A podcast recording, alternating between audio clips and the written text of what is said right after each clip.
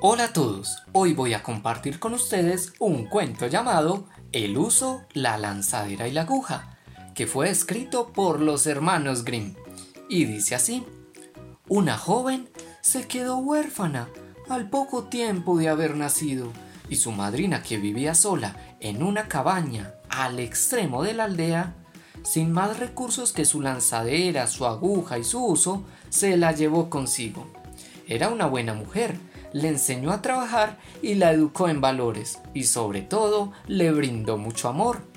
Sin embargo, cuando llegó la niña a los 15 años, cayó enferma y llamándola cerca de su lecho, le dijo, Querida hija, conozco que voy a morir. Te dejo mi cabaña que te protegerá del viento y la lluvia.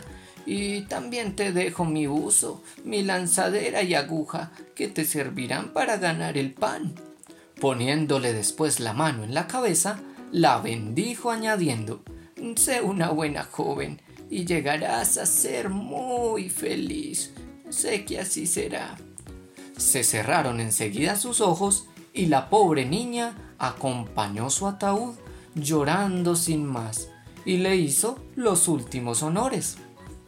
Desde entonces vivió sola, trabajando con la mayor actividad y energía, claro, ocupándose en hilar, tejer y coser, mientras la bendición de la buena anciana la protegía en todo aquello que emprendía.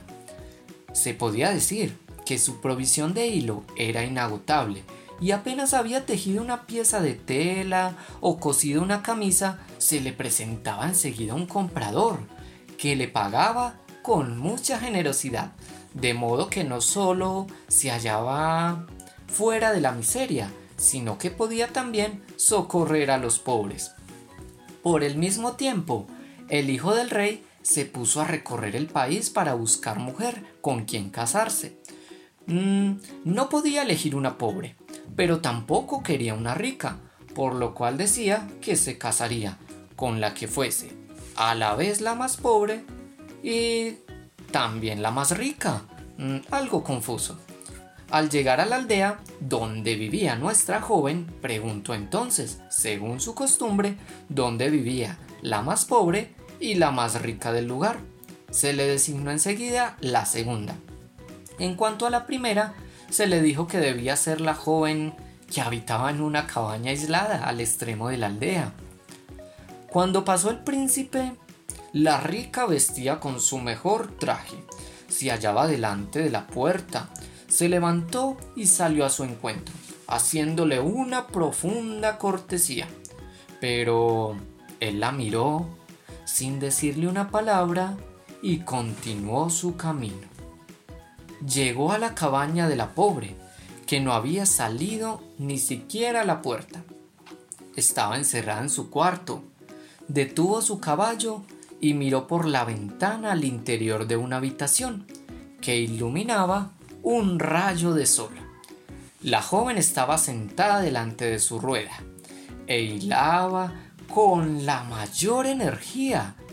Intentaba también disimuladamente mirar al príncipe sin que éste la notara. Prosiguió hilando hasta que partió el príncipe y en cuanto no lo vio, ya se levantó a abrir la ventana, diciendo, ¡Ay, qué calor hace aquí! y lo siguió con la vista mientras pudo distinguir la pluma blanca de su sombrero. Volvió a sentarse por último y continuó hilando, pero no se le iba de la memoria un refrán que había oído repetir con frecuencia a su madrina, el cual se puso a cantar diciendo, Corre, uso, corre, a todo correr Mira que es mi esposo y debe volver. Mas he aquí que el uso se escapó de repente de sus manos y salió fuera del cuarto. La joven se le quedó mirando, no sin asombro, y lo vio correr a través de los campos, dejando detrás de sí un hilo de oro.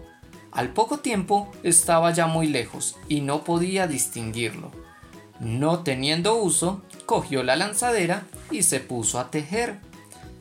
El, el uso continuó corriendo y cuando se le acabó el hilo ya se había reunido con el príncipe.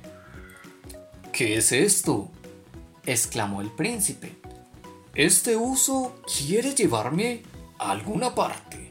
Mm, pues entonces he de seguirlo.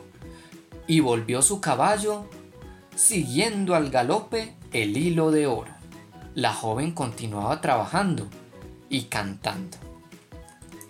Corre, corre, corre lanzadera, corre tras de él, tráeme a mi esposo, pronto tráele.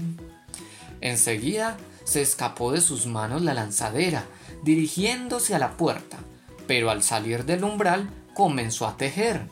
Comenzó a tejer el tapiz más hermoso que nunca se ha visto.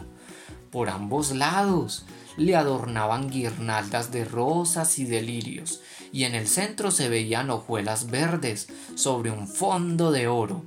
Entre el follaje se distinguían liebres y conejos, y pasaban la cabeza. A través de las ramas, ciervos y corzos. En otras partes tenía pájaros de mil colores, a los que no faltaba más que cantar. La lanzadera continuaba corriendo y la obra adelantaba a las mil maravillas.